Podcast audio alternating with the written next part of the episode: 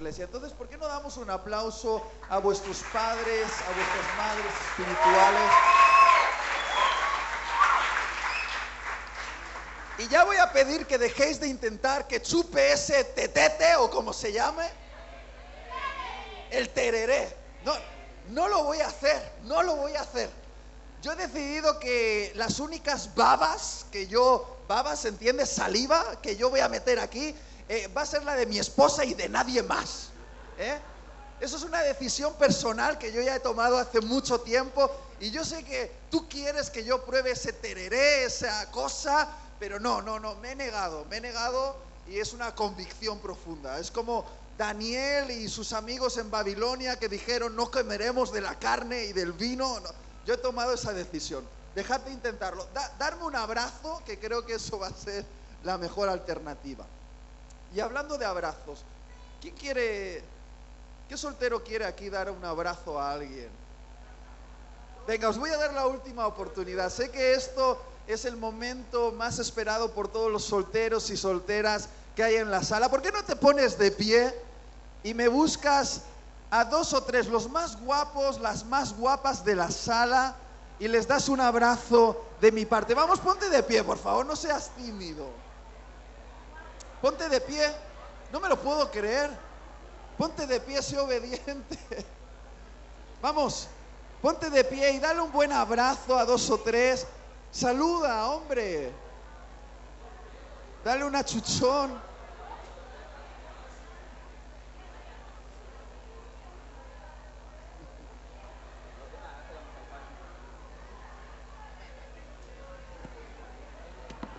Demasiados tímidos sois, ¿eh?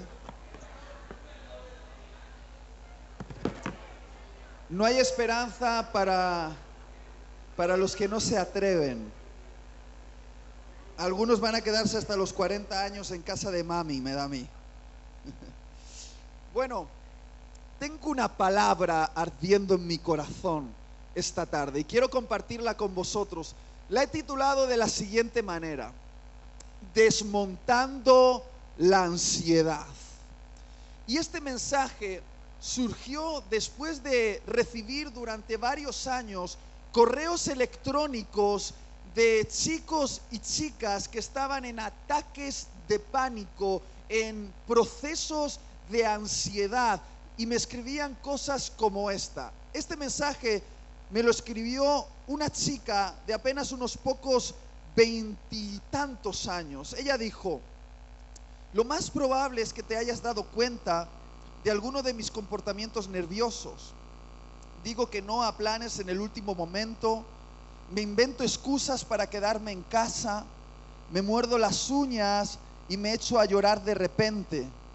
Me quedo sin aliento, me siento intranquila, me dan miedo las nuevas situaciones soy incapaz de ir sola a los sitios y sufro ataques de pánico. Tener ansiedad es como estar en medio del mar. Me cuesta mantenerme a flote. Es abrumador y constantemente tengo la sensación de que estoy a punto de ahogarme.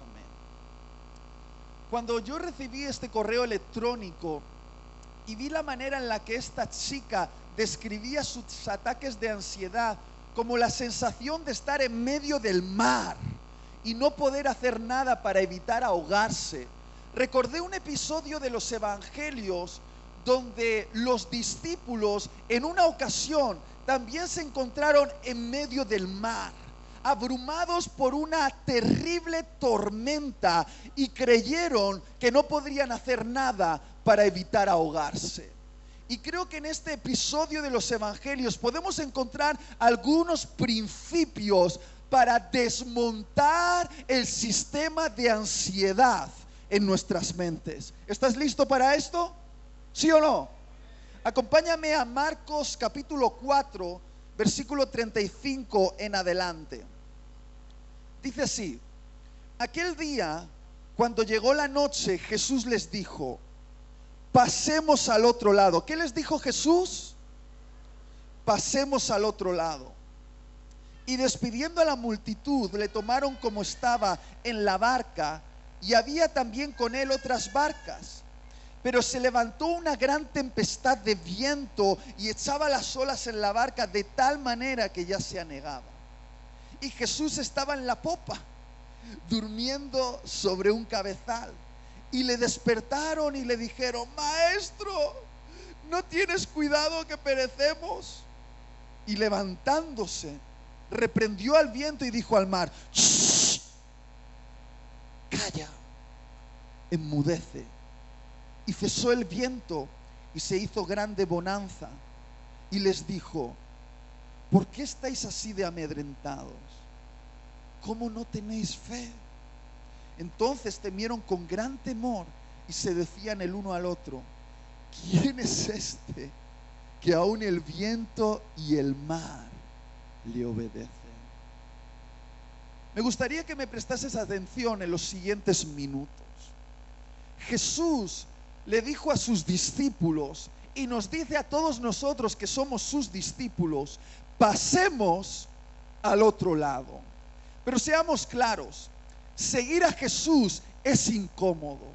Porque seguir a Jesús se trata de salir de este lado de lo conocido e ir al otro lado de los desconocido. Seguir a Jesús se trata de salir de nuestra zona de confort y seguridad y enfrentarnos a nuevos desafíos para los cuales creemos que no estamos capacitados. Y me he dado cuenta de una cosa acerca de los seres humanos. A todos los seres humanos nos encanta lo conocido por una sencilla razón. Somos adictos al control. Pero me he dado cuenta de otra cosa, que a Jesús le encanta impulsarnos a lo desconocido por otra sencilla razón, liberarnos del afán de tenerlo todo controlado. Porque la única manera de desmontar el sistema de ansiedad que está operando en tu mente es soltando el control. Pero de eso hablaremos al final del mensaje. Ahora quiero que escuches esto y lo grabes en tu corazón, por favor. Que haya una tormenta en tu camino no significa que vayas en mala dirección. Te lo voy a volver a decir. Que haya una tormenta en tu camino no significa que vayas en mala dirección. De hecho, Jesús y los discípulos iban en la dirección correcta, iban rumbo a la misión, estaban en el centro de la voluntad de Dios. Dios tenía un plan.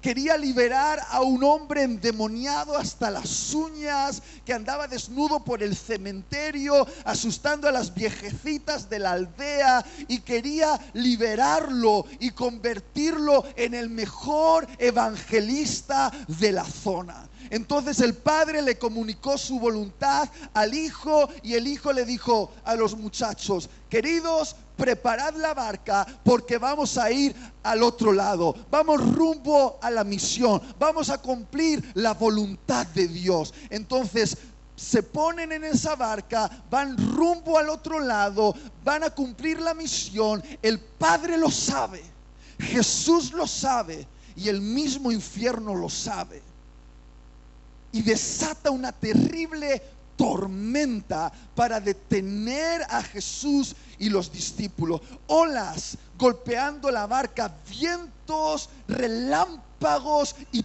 truenos rodeando aquel lugar.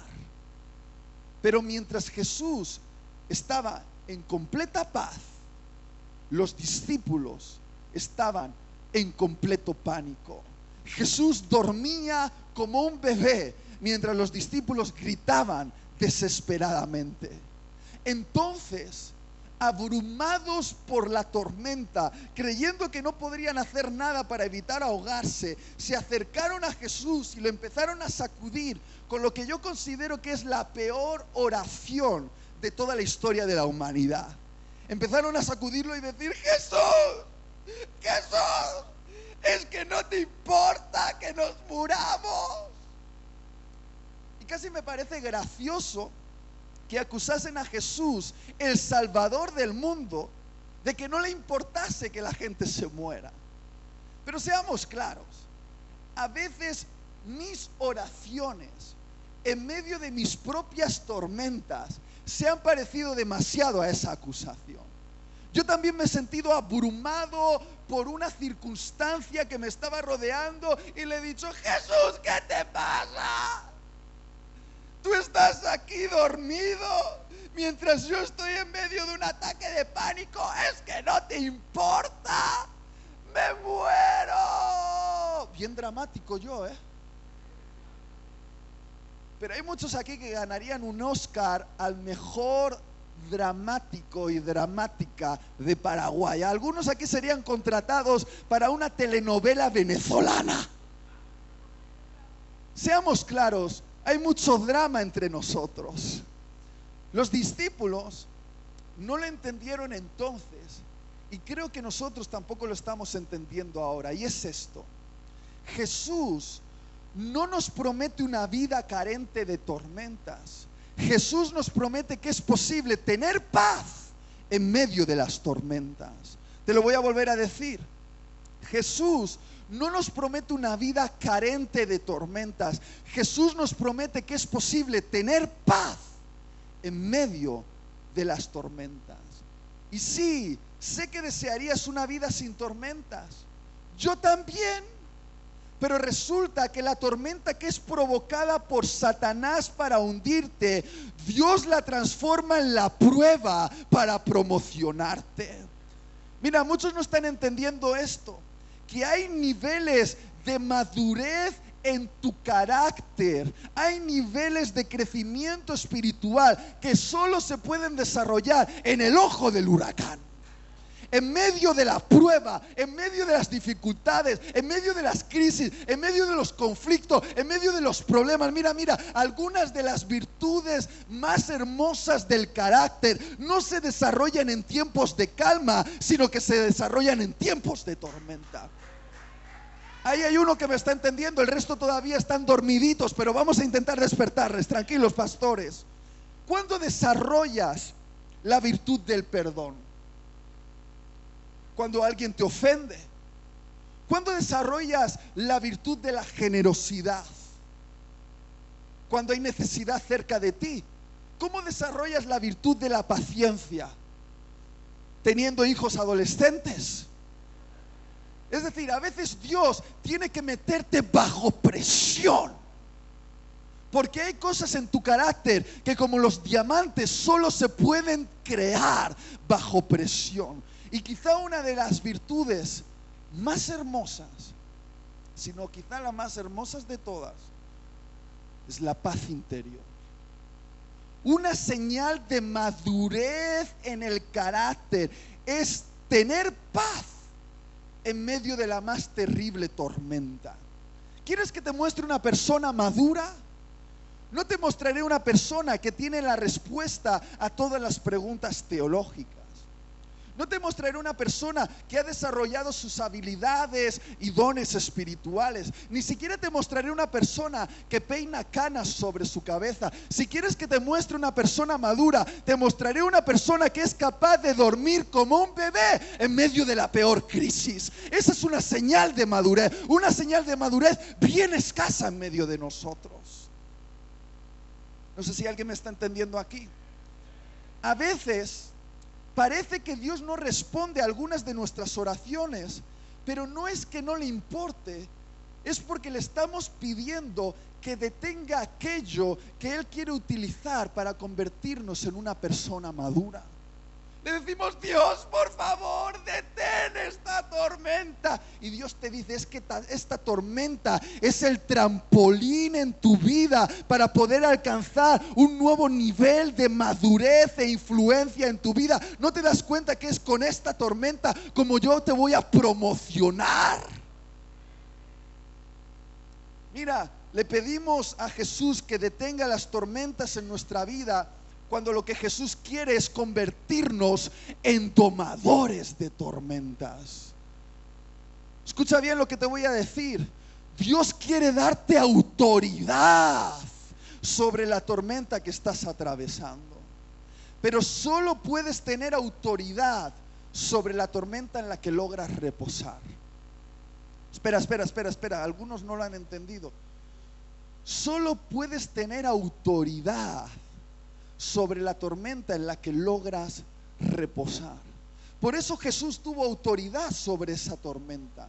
Porque aunque alrededor de él había relámpagos, truenos, vientos huracanados, dentro de Jesús había completa paz. Alrededor de Jesús había una tormenta, pero esa tormenta nunca logró penetrar dentro del corazón de Jesús. Y cuando un hombre en completa paz se levanta en medio de una tormenta, esa tormenta ha de rendirse ante un hombre que se encuentra en completa paz.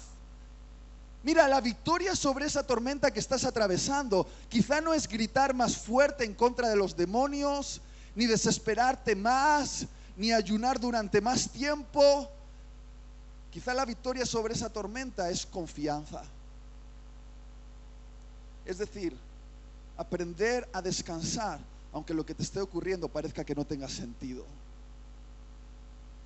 Quizá aprobar esa asignatura pendiente en tu vida se trata de aprender a tener paz en medio de esa tormenta.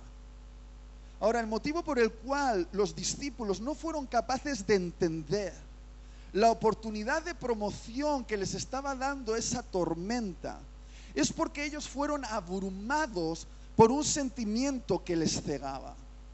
Nosotros le hemos puesto diferentes nombres a ese sentimiento, le hemos llamado angustia, estrés, agobio, desesperación. Pero si hay una palabra que se ha repetido más que cualquier otra palabra en estos últimos años, que la he escuchado de la boca de los jóvenes y de los adultos, de los sencillos trabajadores y los grandes empresarios, de los deportistas, los actores, los youtubers y hasta de la boca de los pastores. Es la palabra ansiedad. No es casualidad que los sociólogos comiencen a, a denominar este tiempo que vivimos como la era de la ansiedad. Y todos estamos sospechando que esta ansiedad global debe tener algo que ver con el estilo de vida que estamos llevando. Es como que miramos a nuestro alrededor y todo parece una tormenta.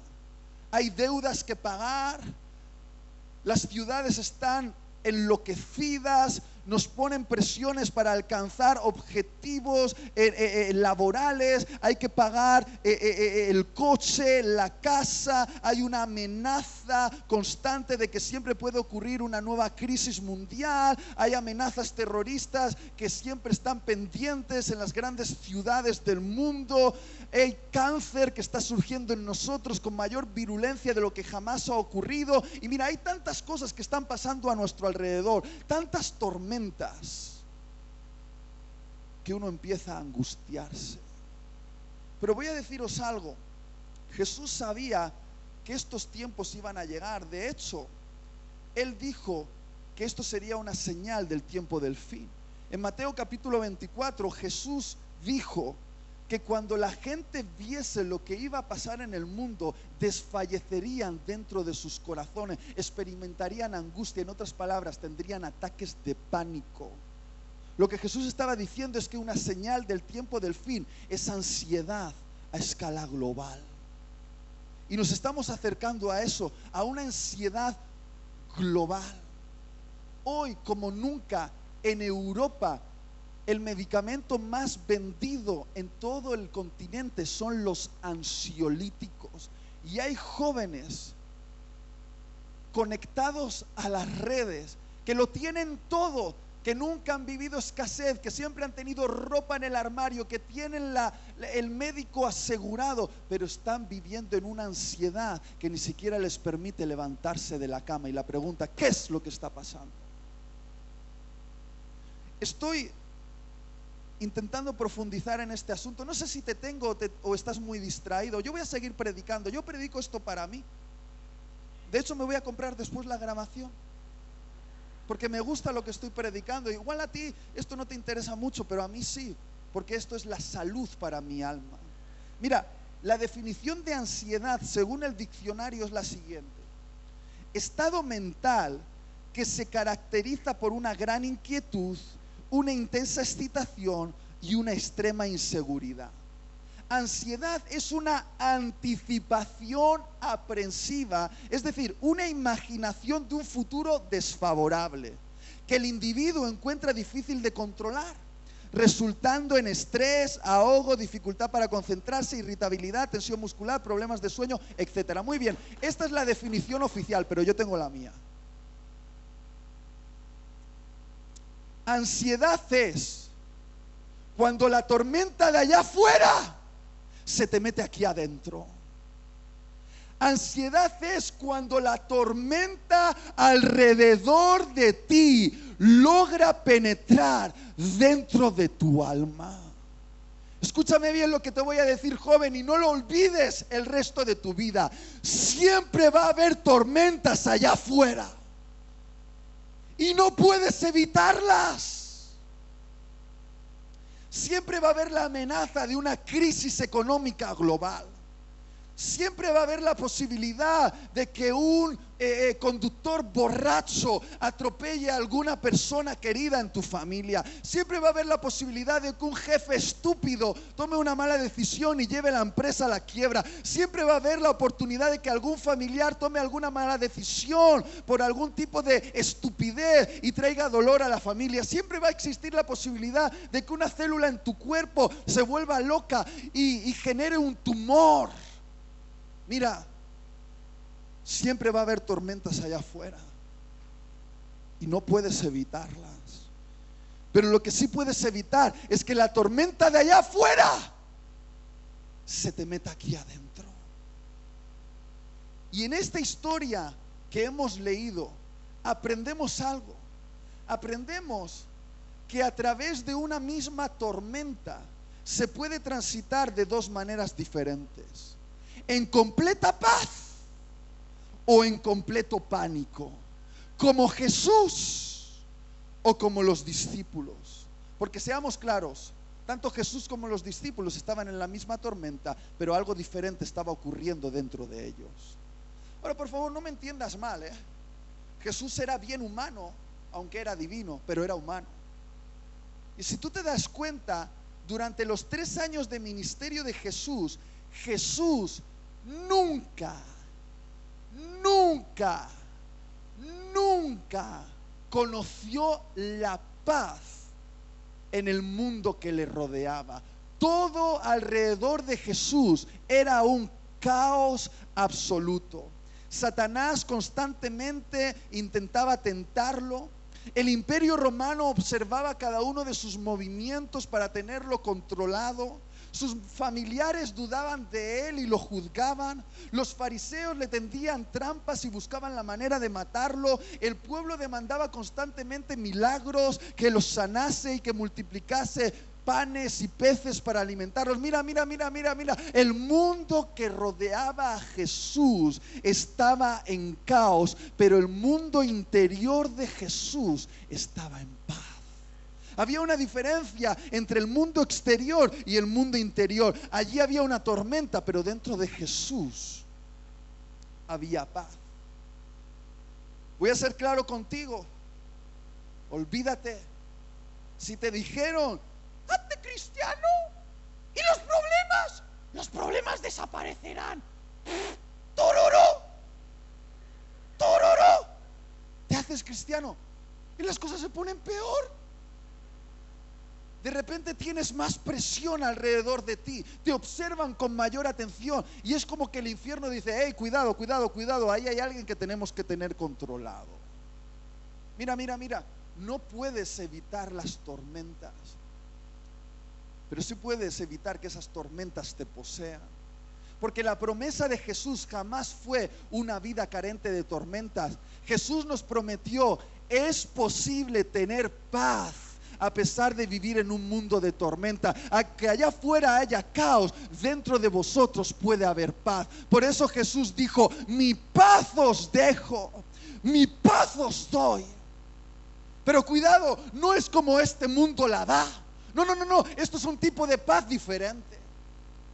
Porque la paz que promete este sistema, el sistema del anticristo, cuando las cosas se pongan difíciles y haya caos mundial, aparecerá un hombre que prometerá qué? Paz y seguridad a un mundo en angustia. Pero finalmente se convertirá en un sistema de control mundial. Sin embargo, Jesús dice algo diferente. Hey muchachos, que no se engañen. En este mundo tendréis aflicción. Hey, las cosas se van a poner difíciles. No os estoy asegurando una vida tranquila, pero creedme lo que os voy a decir. Confiad en mí, tened paz en vuestros corazones, porque os lo prometo, yo he vencido al mundo. Yo he vencido al mundo. Y eso es suficiente. Eso es suficiente. Ahora, quizá no me has prestado atención hasta ahora, es normal, eres adolescente, tus neuronas no te permiten pensar en dos cosas a la vez, la chica que te gusta y el predicador que está hablando. Pero si no me has prestado atención hasta ahora, te ruego, por favor, por las benditas misericordias de Cristo Jesús, que me prestes atención ahora. Por favor. ¿Está bien? ¿Qué nos enseña el ejemplo de Jesús atravesando esta tormenta acerca de la ansiedad? Nos enseña que las circunstancias que nos rodean no son las responsables de nuestra ansiedad. El responsable de nuestra ansiedad es nuestra manera de pensar acerca de las circunstancias que nos rodean. En otras palabras, la ansiedad es producto de un proceso mental. Lo que quiero decir es que la ansiedad no está allá afuera. La ansiedad está aquí adentro. Siendo literal, la ansiedad no existe en el mundo exterior, la ansiedad existe en nuestro mundo interior. La ansiedad es un ataque satánico a tu mente. Mira, los neurólogos han descubierto algo muy interesante. Han descubierto que el cerebro humano no es capaz de diferenciar entre aquello que ve con sus ojos y es real y aquello que imagina en su mente y es irreal. Es decir, que si yo veo un perro con mis ojos o cierro mis ojos e imagino un perro, en mi cerebro se activan exactamente los mismos neurotransmisores. ¿Qué quiere decir eso? Quiere decir que la realidad de nuestro mundo se crea aquí adentro. El mundo en el que vivimos se crea aquí adentro. Y a ver si entiendes esta parábola. Lo que a veces allá afuera son cuatro gotas, aquí adentro es un huracán. No sé si me estás entendiendo lo que quiero decir. Porque la ansiedad es un ataque a tu mente. Y mira, a Satanás no le importa que Jesús tenga tus emociones. Ay, es que en los cultitos lloro y me río mucho. A lo que, a lo que Satanás más le importa es quién posee tu mente. Y me he dado cuenta de que la mente de esta generación está siendo poseída por un sistema del infierno que se llama la ansiedad. ¿Alguien me ayuda al piano? Ahora, yo encuentro en el versículo 40 una pregunta. Una pregunta que Jesús les hace a los discípulos, que creo que contiene una llave para liberar esas cadenas en nuestra mente. Creo que está planteándonos un principio con el poder de desmontar la ansiedad en nuestras mentes. Jesús les pregunta, chicos, chicos, chicos, chicos, chicos. Hey, hey, hey, hey, hey, hey, hey, hey. ¿Por qué estáis en un ataque de pánico? ¿Acaso no tenéis fe? Mira, constantemente Jesús en todos sus mensajes acerca del afán, la preocupación, el miedo, todos ellos sinónimos de la ansiedad. Conecta esos síntomas con una manera particular de pensar. La falta de fe en Dios. En otras palabras, la ansiedad es un tipo de incredulidad. Es decir, la ansiedad surge cuando procesamos en nuestra mente las circunstancias adversas que nos rodean como si Dios no existiese o como si Dios existiese pero nos hubiese abandonado y estuviésemos solos en este universo hostil. En otras palabras, la ansiedad surge en una mente huérfana. Yo aprendí esto acerca de la ansiedad hace bien poquito con mi bebé. Los padres que están en la sala van a entender lo que voy a decir. Mi bebé está en esa etapa donde la estamos enseñando a salir de la cama matrimonial y aprender a dormir en su cunita, en su habitación. ¿Y cuántos padres aquí saben que eso es traumático para el bebé, pero también para los padres, verdad? Y mira, en ese proceso, yo te puedo asegurar algo, mi bebé tiene todo su futuro asegurado hasta que yo viva. Yo le he preparado una habitación preciosa, con una cuna acolchadita para que no se haga daño con los barrotes. He preparado la habitación a la temperatura perfecta. Tiene asegurado lo que va a comer mañana, lo que va a vestir mañana. Estoy ahorrando incluso para la universidad dentro de 20 años. ¿Por qué? Porque esa bebé tiene un padre. Un padre que es amoroso y previsor. Y cuando ella está en esa habitación, sigue siendo hija mía, aunque ella no me vea, aunque yo esté en la otra habitación. Pero de repente mi bebé se despierta en medio de la noche y su cerebro infantil que no es capaz de entender lo que está pasando, se ve abrumado por la oscuridad que le rodea y percibe que no están sus padres a su lado, no nos puede ver y entonces se siente abandonada. Y literalmente se pone de pie en la cuna, se agarra a los barrotes y empieza a gritar en un ataque de pánico. ¿Crees que exagero? Tienes que venir una noche a mi casa. Porque lo que mi bebé no sabe es que nosotros estamos al otro lado de la habitación y que ella está segura aunque no nos pueda percibir en eso. Y me he dado cuenta de una cosa. Muchos de los que estáis aquí os parecéis demasiado a mi bebé.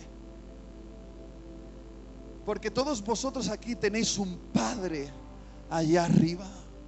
Un padre que tiene asegurado para vosotros la eternidad un Padre que os ama y está pendiente de cada uno de vosotros. No sois huérfanos, sois hijos, pero de repente os despertáis en medio de la noche de vuestros problemas, abrumados por la oscuridad que os rodea y no sois capaces de percibir la presencia de Dios en medio de eso, aunque Él está cerca, tú no lo puedes ver y entonces te da un ataque de pánico porque te sientes abandonado, pero nunca lo fuiste. Por eso déjame parafrasear la pregunta que Jesús les hace a los muchachos y nos hace a todos nosotros esta noche también. Hijo, hija, ¿por qué estás tan ansioso? ¿Por qué te sientes tan abrumado por los problemas que te rodean? Eres como aquellos que no creen en Dios y por lo tanto solo se tienen a sí mismos para sobrevivir en este mundo hostil. Porque si es así, si solo te tienes a ti mismo para afrontar el dolor, la injusticia y la muerte de este mundo, es comprensible que tengas un ataque de pánico. Porque este universo puede ser desesperanzador para un ser tan frágil como tú. Pero hijo, hija, ¿por qué piensas como lo hace un niño abandonado en medio de la oscuridad que intuye que un monstruo lo va a devorar, pero no sabe de dónde le llegará la mordida? ¿Todavía no crees en mí? ¿Todavía no me conoces? ¿Todavía dudas? Déjame hacerte una pregunta. ¿Cuántos de los que estáis aquí creéis en la existencia de Dios? Levanta la mano. No significa absolutamente nada. La Biblia dice que los demonios también creen que Dios existe y tienen un ataque de pánico. Por lo tanto, la fe que es capaz de desmontar nuestra ansiedad debe ser un tipo de fe diferente a simplemente creer que Dios existe. Jesús se tiene que estar refiriendo a un tipo de fe diferente, un tipo de fe que se enraiza en algo más profundo que simplemente creer que hay Dios. Y yo creo que esa fe a la que se refiere Jesús, esa fe que es capaz de desmontar la ansiedad en vuestras mentes, es la fe que cree que Dios sigue siendo bueno a pesar de que nos, nos ocurran cosas malas. Yo creo que es esa fe que cree que Dios es el soberano del universo, que tiene bajo su control el movimiento de cada átomo del cosmos, a pesar de lo que nos esté ocurriendo, parezca que no tenga sentido. Es la fe que cree que Dios es confiable, a pesar de las circunstancias que nos rodea, que Dios es bueno y es un Padre y podemos descansar, a pesar de que parezca que todo se está desmoronando. Ese es otro tipo de fe. Es un tipo de fe bien escasa bien escasa. Por eso, la sanidad de tu ansiedad no son los ansiolíticos. No es creer en ti mismo como un mensaje de autosuperación y mucho menos es negar los problemas. Yo creo que la sanidad para tu ansiedad comienza con el descubrimiento de aquel que está contigo en la barca atravesando esa tormenta. Y déjame preguntártelo, ¿conoces a aquel que está contigo en esta barca mientras estás atravesando esa terrible tormenta? Él es el atormentador de tormentas. Él es Jesús el temible. Él es más temible que el peor demonio del infierno. Él es más temible que la peor enfermedad del imperio de la muerte. Él es más temible que la muerte misma. De hecho, la Biblia dice que la muerte teme a ese Jesús que está contigo en la barca, porque ese Jesús le dio una mordida mortal a la muerte. Este mundo dice que nada puede sobrevivir a la muerte, pero el Evangelio dice que Jesús en la cruz miró cara a cara a la muerte y desafió con su muerte al imperio de la muerte y mató a la muerte con su muerte en esa cruz. Y aquel que le dio una mordida mortal a la muerte está contigo en la barca. Y le caes bien, le caes bien, le caes bien. El temible es tu amigo. Y si Él está en la barca, te promete una cosa. Inmortalidad. Espera, espera, espera, espera, espera, espera, espera. No estoy hablando de que este cuerpo no va a dejar de respirar algún día, lo hará, lo hará, lo hará, pero estoy hablando de que tú eres algo más que este cuerpo, eres lo que está dentro de este cuerpo. Y si Jesús está en la barca, tú eres inmortal. ¿Cuántos de los que están aquí creen que son eternos? Levanta la mano. Entonces, ¿por qué vives como si no lo fueses? ¿Por qué vives con una ansiedad como aquel que cree que este mundo es todo lo que hay y se le están acabando los segundos? Te sobran segundos, te sobran porque tienes una eternidad. Mira, no te estoy dando un mensaje triunfalista aquí diciendo, ay, nunca vas a tener problemas, todo te va a ir bien. No, no, no, no, no, tendrás problemas. Habrá crisis, habrá ofensas y dificultades, pero te estoy haciendo una promesa, la promesa de que la muerte ya ha sido vencida. Este mundo dice que todo para todo hay solución menos para la porque lo que más teme este mundo es la y si para lo que para este mundo es lo más temible, para ti ya ha sido resuelto, si para ti la muerte ya es un asunto resuelto, ¿a qué le temes? ¿Te imaginas cómo sería vivir una vida sin miedo? sin miedo a la muerte, porque si no debemos tener miedo a la muerte, ¿a qué le vamos a temer?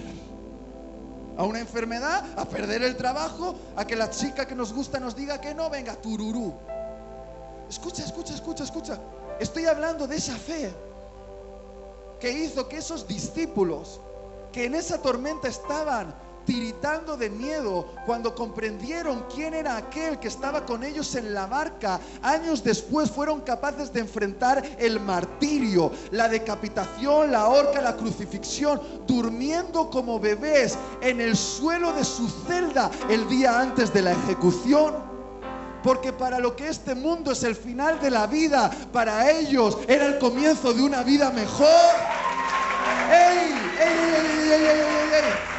¿Cómo sería levantarte por la mañana, abrir la ventana de tu habitación y ver la tormenta que hay ahí afuera y decir, la muerte ya la tengo resuelta, ahora voy a vivir la vida? ¿Qué harías por Dios si no tuvieses miedo? Porque quien no tiene miedo a la muerte no puede tener miedo a nada. Mira, escucha, escucha, escucha. Para este mundo la paz es ausencia de problemas, pero para nosotros la paz es la presencia del príncipe de paz en medio de nuestros problemas. Y ese día, el día de tu muerte, el día cuando este cuerpo va a dejar de respirar, quizás estés en el hospital conectado a algunas máquinas que te están dando apenas unos pocos minutos más. Y quizás estás rodeado de familiares y amigos, muchos de ellos llorando, angustiados al pensar que dejarás de ser. Pero en ese momento, cuando todos estén llorando, tú tendrás una extraña sonrisa que este mundo no puede entender. Porque sabrás que muy cerca de ti, ahí a tu lado, está Él. Está Jesús que te susurra al oído y te dice, Vamos a pasar al otro lado.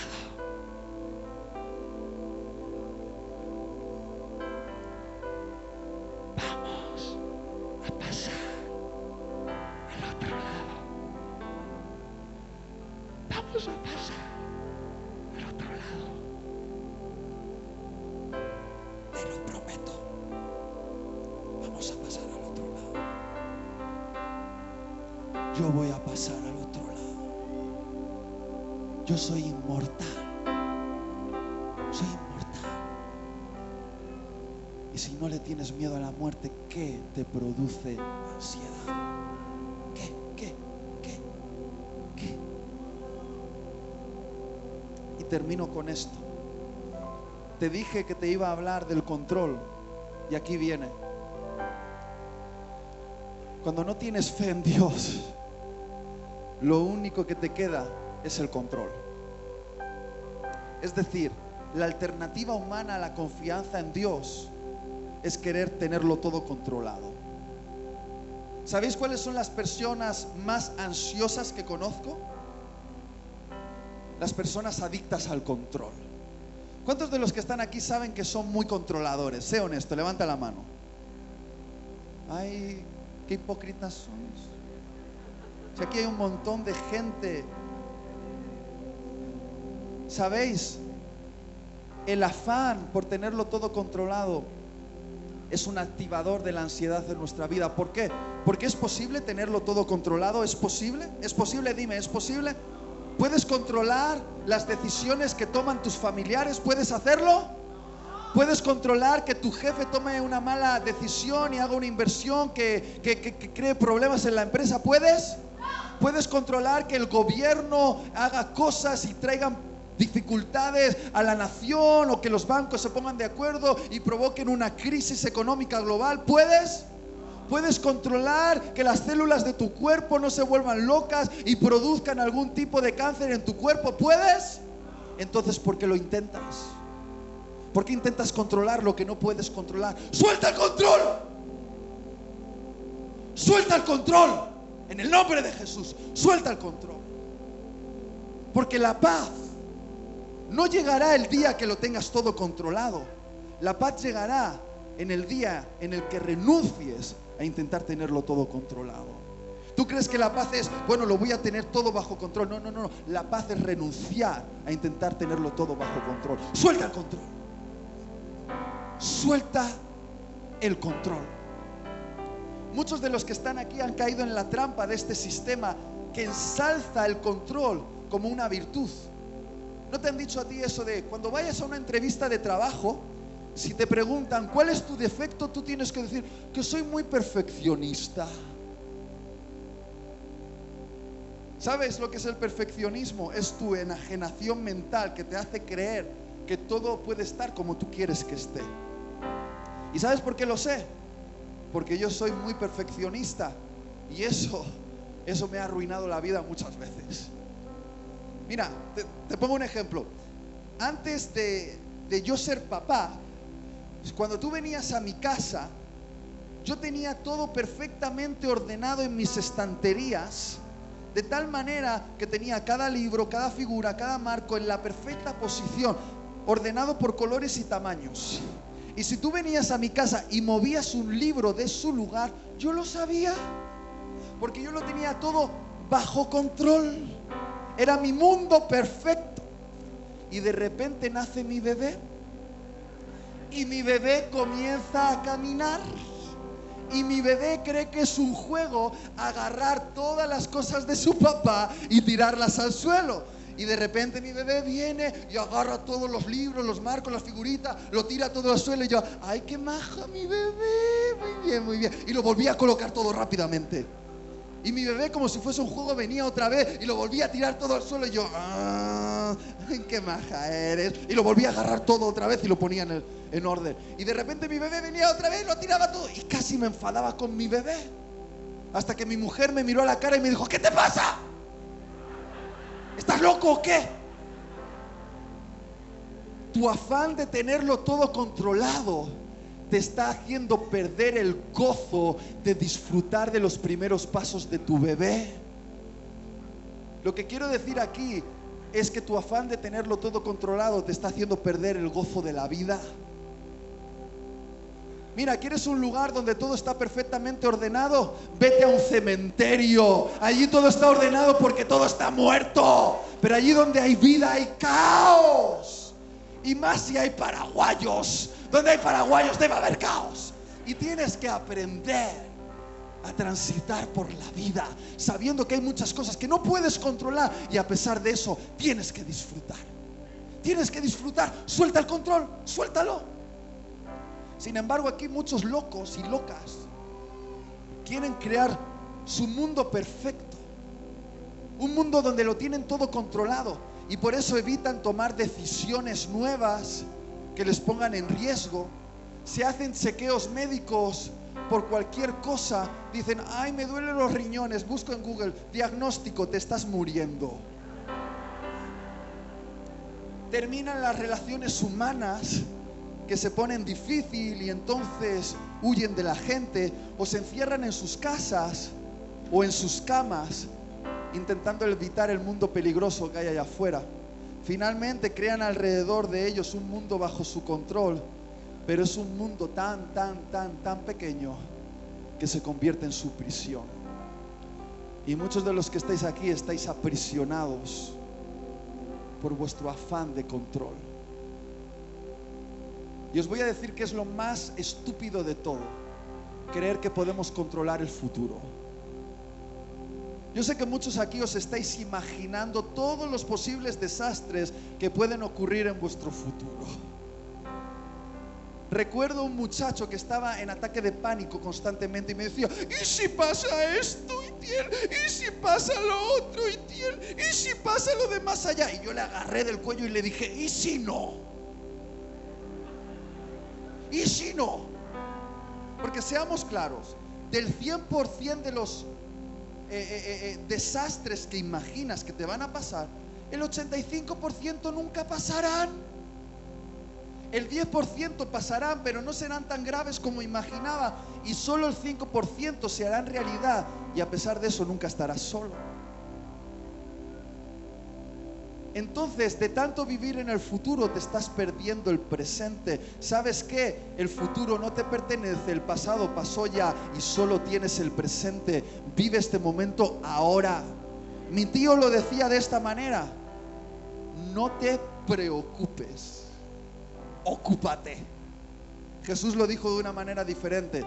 Bástale a cada día su propio afán. En otras palabras, para los problemas de hoy, Dios te da fuerza hoy. Para los problemas de mañana, Dios te dará fuerza mañana. Sí, planifica tu futuro, pero suelta el control. Sí, ahorra para poder tener algo en el futuro, pero suelta el control. Sí, sé previsor, pero suelta el control. Y dices, Tiel, pero ¿cómo puedo estar seguro? ¿Cómo puedo estar seguro del futuro? Bueno, léete este libro. Léete este libro. Yo me lo he leído varias veces hasta el final. Quizá el problema es que nunca has leído este, este libro. Yo me he leído el final. Voy a hacer un spoiler. Al final, ganamos.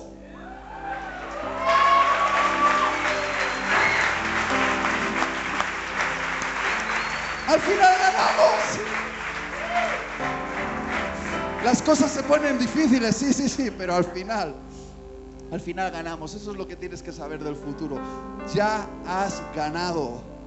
Incluso aunque llegases a estar en bancarrota y un cáncer devorase tu cuerpo o alguien te atropellase medio borracho, tengo una noticia para ti. ¿Has ganado?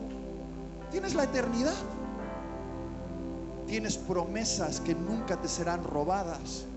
Tienes un cuerpo prometido que no tendrá ni un solo error tienes un paraíso que gobernar. Pastor, ya has ganado. Ya has ganado. No sé si alguien me entiende. Ponte de pie. Quiero hacer una oración por vosotros y ya termino, es mi despedida. El otro día vi una imagen. Me vais a perdonar, soy muy tierno desde que soy padre son las cosas de la paternidad. Y vi una imagen en Madrid que se convirtió en la imagen de lo que yo creo que significa tener paz. Vi a un papá que estaba agarrando fuertemente de la mano a su hijito de 10 años y estaban justo en el borde de la acera a punto de cruzar al otro lado por una calle muy congestionada de tráfico de Madrid. Coches, boom, boom, boom, boom, boom, boom, boom. Y yo veía al padre y el padre miraba a izquierda y derecha, observando el momento preciso para poder cruzar. Miraba cuál era el momento y de repente miré al niñito que estaba dado de la mano de su padre y estaba así distraído, jugando, cantando. Y yo veía al padre otra vez y estaba mirando a izquierda y derecha esperando el momento y cuando vio el momento agarró al hijo y lo agarró fuerte y lo llevó. Y mientras cruzaban, a veces el hijo se distraía, iba jugando, ¡ah! y el padre lo agarraba fuerte y lo tiraba hacia adelante. Y entonces lo entendí. Entendí el secreto para la paz. Entendí que mi responsabilidad, mi única responsabilidad, es mantener mi mano agarrada de la mano de mi padre, pero controlar el tráfico es responsabilidad de mi papá. Nadie te ha llamado a controlar el tráfico. Solo te han llamado a mantener tu mano agarrada de la mano de tu papá. Dale un aplauso a Jesús. Deja de esperar que pase la tormenta y adora en medio de la tormenta. Vamos a hacer un acto simbólico. Quiero invitarte a ponerte de rodillas. Como termina este episodio del Evangelio con los discípulos adorando a Jesús, diciendo, antes teníamos la tormenta, pero, wow, este tipo, Jesús, es más temible que cualquier tormenta. Qué bueno que es nuestro amigo. Qué bueno que le caemos bien y está con nosotros en la barca. ¿Qué tal si como acto profético, si te encuentras en medio de una tormenta, tomamos estos cinco minutos para adorar a Jesús? adorar a aquel que está contigo en la barca y te ha prometido, vamos a pasar al otro lado. Padre, eres rey sobre Quieto estaré, sé que eres. Si